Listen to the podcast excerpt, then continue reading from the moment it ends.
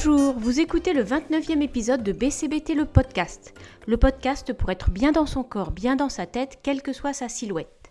Je suis Ariane Grimbach, diététicienne anti-régime défendant la diversité corporelle. Dans cet épisode, j'ai décidé de vous parler de la chirurgie bariatrique, aussi appelée la chirurgie de l'obésité. Évidemment, ça ne concerne a priori qu'une petite partie de la population. Enfin, quand même aujourd'hui euh, quelques centaines de milliers de personnes entre les personnes opérées et celles qui sont en attente de le faire. Peut-être que vous-même vous y changez, vous vous interrogez. Peut-être que vous n'êtes pas concerné directement, mais il est possible que vous soyez confronté dans votre entourage familial, amical, professionnel à une personne qui s'est faite opérer et ça peut vous désorienter. Plusieurs personnes m'ont ainsi euh, évoqué récemment leur surprise devant quelqu'un d'assez proche qui avait soudain perdu énormément de poids et n'avait jamais abordé le sujet. J'ai envie d'en parler pour faire prendre conscience que ça n'est pas la solution miracle que certains imaginent, c'est beaucoup plus compliqué que ça. Et j'aimerais aussi que certains professionnels de santé, qui parfois conseillent cette opération de but en blanc à des patients sans avoir la moindre idée de leur histoire, de leur relation à l'alimentation, prennent conscience de la complexité du sujet. Pour ma part, je ne suis pas spécialiste de cette question, j'y suis un petit peu familiarisée par des lectures, des colloques, des échanges, par l'accompagnement de certaines patientes qui ont eu recours à une chirurgie ou s'y préparent. J'ai songé en faire un épisode du podcast suite à la suggestion d'une fidèle auditrice. Et j'y ai repensé suite à l'évocation de ce thème sur un mode un peu tragicomique dans le téléfilm Moi grosse, qui a été diffusé récemment, inspiré du livre de Gabriel Dédier On ne naît pas grosse. Récemment, j'ai aussi eu l'occasion de lire L'abécédaire de la chirurgie de l'obésité, un petit livre qui a été réalisé en commun par un groupe de professionnels de santé et une association de patients, Elisea, en Franche-Comté. Et puis j'ai aussi échangé avec ma super collègue Géraldine Grisio, qui a une partie de son activité professionnelle dans une clinique spécialisée. Elle anime des ateliers préparatoires et elle suit des patients avant, après l'opération, et ça depuis plusieurs années. Alors d'abord, qu'est-ce que c'est la chirurgie bariatrique? Étymologiquement, il s'agit de la chirurgie pour réduire le poids. C'est bien de ça dont il s'agit. Les techniques ont évolué et elles sont actuellement stabilisées principalement autour de trois types d'opérations. Je vais y revenir. Il y a beaucoup de personnes très grosses qui souffrent vraiment beaucoup de ce poids. Depuis que cette chirurgie s'est développée et est largement connue, des personnes, en nombre important, imaginent que ça va être la solution miracle. Aussi parce qu'elles ont l'impression d'avoir tout essayé, surtout beaucoup de régimes. Et elles ont l'idée que comme ça, ça sera plus une affaire de volonté. Ça n'est pas si simple et ça n'est pas miraculeux. D'abord, cette chirurgie, elle est réservée aux personnes qui ont vraiment beaucoup de poids à perdre. Les conditions qui ont été fixées par la haute autorité de santé et l'assurance maladie, et qui donc peuvent donner lieu à remboursement, c'est d'avoir un IMC supérieur ou égal à 40. Ça n'est peut-être pas très concret pour vous, et puis vous l'avez peut-être noté, moi je ne parle pas trop d'IMC concernant les individus, mais là, il faut bien des normes, un IMC de 40, c'est par exemple une femme qui mesure 1m65 et qui pèse 110 kg. Ou alors on peut avoir un poids un peu moins élevé, avoir un IMC supérieur ou égal à 35, si on présente en parallèle des risques de santé qui seront largement minorés par l'opération, par exemple un diabète de type 2 ou des problèmes d'apnée du sommeil ou des problèmes articulaires. En revanche, on ne doit pas proposer cette opération à une personne qui aurait des troubles du comportement alimentaire, une personne dépressive. Et puis c'est plutôt une opération qui est destinée aux gros mangeurs plutôt qu'aux grignoteurs qui mangent des petites quantités euh, fréquemment. Il y a actuellement à peu près 45 000 opérations par an et 450 000 personnes en attente, c'est des chiffres de 2017. Et il y a 85% de femmes qui se font opérer. Et c'est sans doute pas un hasard, c'est elles qui subissent la tyrannie de l'apparence. Ces opérations, alors, est-ce que c'est vraiment la solution au problème d'obésité? Si vous vous posez la question, ou quelqu'un de votre entourage, il faut avoir conscience que non, ça n'est pas magique. Et cela demande beaucoup d'efforts de changement. D'abord, il est vraiment important de ne pas se précipiter vers l'opération, de passer du temps avant de la programmer. Pour réfléchir à sa motivation, il n'y a pas que la perte de poids. Qu'est-ce qu'on attend de l'opération en termes de qualité de vie, d'amélioration de la santé? C'est important avant l'opération de faire un état des bénéfices et des contraintes, car il y aura des contraintes. Et donc il faut que les bénéfices soient suffisamment clairs, nets, pour compenser les contraintes et ne pas avoir de regrets. Il va y avoir des changements, mais on va pas miraculeusement trouver le prince charmant, le super boulot, gagner plein d'argent, etc., etc. Avant l'opération, il est essentiel aussi, et même en principe obligatoire, de mener un travail diététique et psychologique. En effet, c'est vraiment important, si on ne l'a pas déjà entamé, de comprendre votre comportement alimentaire, votre relation à l'alimentation. Pourquoi, comment vous avez pris du poids? Est-ce que vous avez toujours beaucoup mangé? Y a-t-il des causes émotionnelles? Est-ce qu'il y a un lien avec le yo-yo des régimes? L'opération ne pourra pas à elle seule régler durablement le problème s'il n'a pas été posé et compris et qu'on est éventuellement en chemin vers son règlement. Et puis, est-ce que vous avez vraiment tout envisagé pour traiter votre problème alimentaire avant de décider d'être opéré? Je suis triste de voir que souvent on croit encore qu'il n'y a que les régimes pour perdre du poids. Et donc, si on les a tous essayés, on croit qu'il ne reste que l'opération. Alors que la voie que je propose avec d'autres est de perdre du poids par une approche globale du comportement alimentaire. Il est clair que quand on a 40 kilos à perdre, ça peut sembler un long chemin et ça peut demander de la persévérance. Mais le chemin de l'opération est long aussi. Et il faut avoir conscience qu'elle imposera une vigilance à vie. Je disais, se préparer avant est essentiel pour donc évaluer les bénéfices au regard des contraintes qui existent en termes d'habitudes alimentaires, d'impact sur la convivialité par exemple, dans la relation aux autres.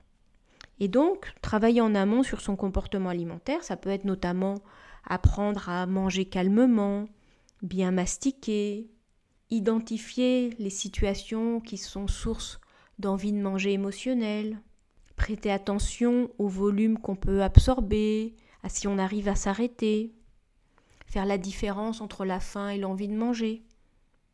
Et puis, c'est important aussi de réaliser, même si évidemment c'est abstrait, que changer radicalement de corps va entraîner des bouleversements dans la relation à soi et aux autres. Ma collègue Géraldine insiste vraiment sur la nécessité d'avoir compris en amont qu'on s'engage pour des contraintes à vie, en particulier la vigilance sur le respect des quantités ou, par exemple, l'interdiction totale de boire des boissons gazeuses. Et tout ce temps de préparation, ça n'est en aucun cas du temps perdu, c'est un investissement pour la suite et une condition clé de la réussite à long terme de la démarche. Alors, il est important d'avoir aussi en tête l'aspect financier qui n'est pas négligeable. L'opération elle-même, elle est prise en charge si elle entre dans le périmètre prévu, mais il peut y avoir des dépassements peut-être. Le suivi diététique et psychologique a un coût, c'est peut-être pour ça qu'on le laisse de côté, en dehors de certains centres où il est intégré, il faudra prendre des compléments alimentaires à vie, et donc c'est une dépense aussi.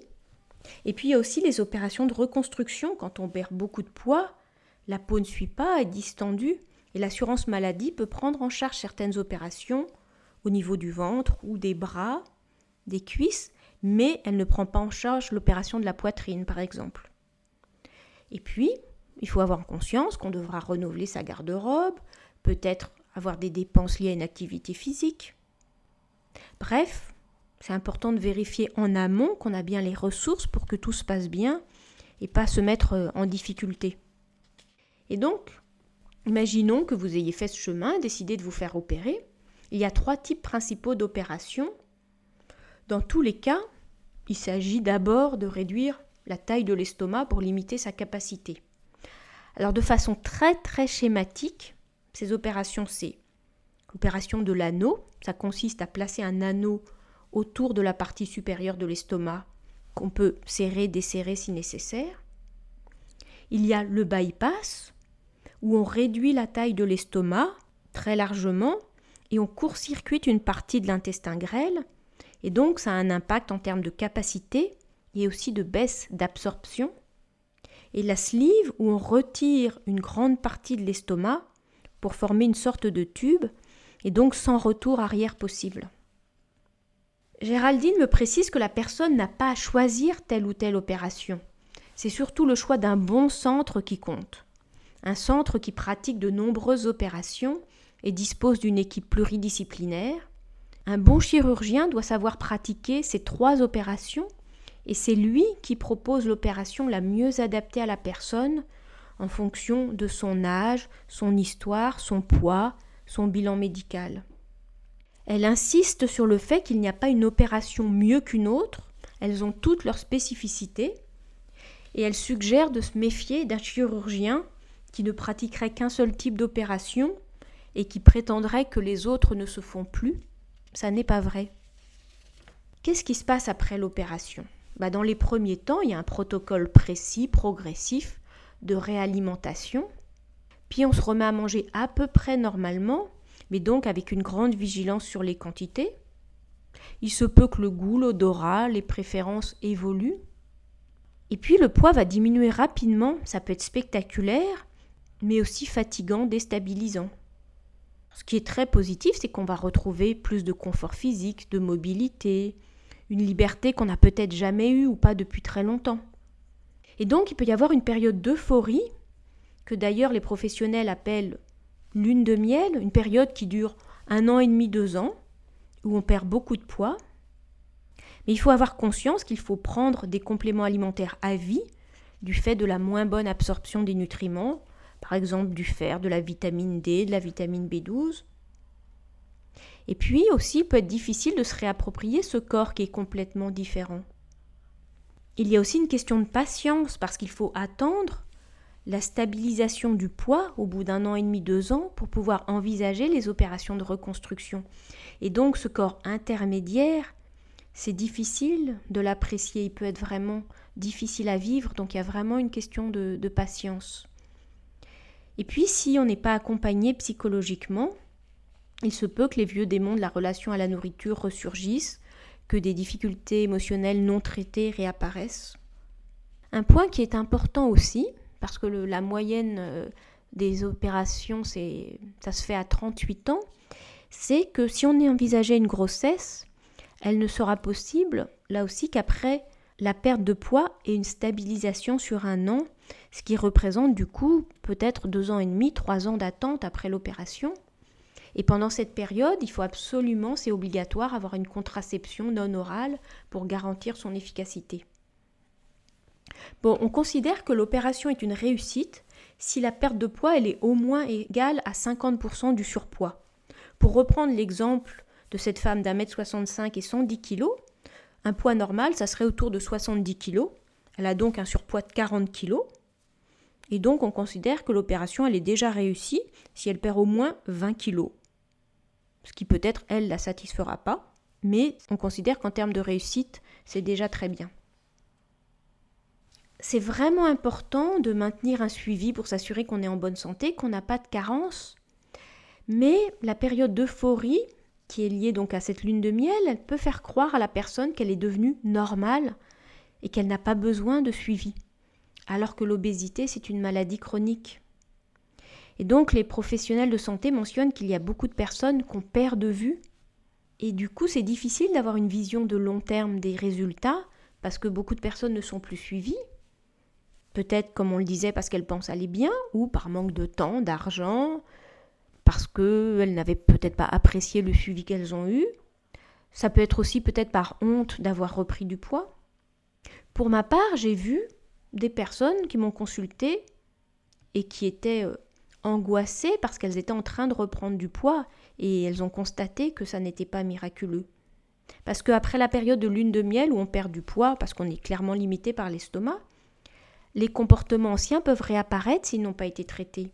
Et donc si on mangeait pour des raisons émotionnelles, on va peut-être le refaire, peut-être de façon moins copieuse, mais peut-être très fréquemment. où on va manger des aliments très caloriques. Et puis, si on n'a pas de vigilance sur les quantités, on peut peut-être se mettre petit à petit à remanger un petit peu plus et très doucement, très tranquillement, redilater son estomac. Donc, il peut être tentant d'avoir recours à une opération de chirurgie bariatrique car on n'en peut plus de l'inconfort physique et mental du surpoids. Mais il faut vraiment avoir en tête que c'est un geste chirurgical qui n'est pas anodin, que ça doit se préparer et c'est un parcours de longue haleine, qu'il y aura une vigilance à maintenir à vie, que ça ne remplace pas un travail pour tranquilliser sa relation à la nourriture. Ça n'est pas miraculeux, mais ça peut être un coup de pouce pour aider à modifier son comportement alimentaire.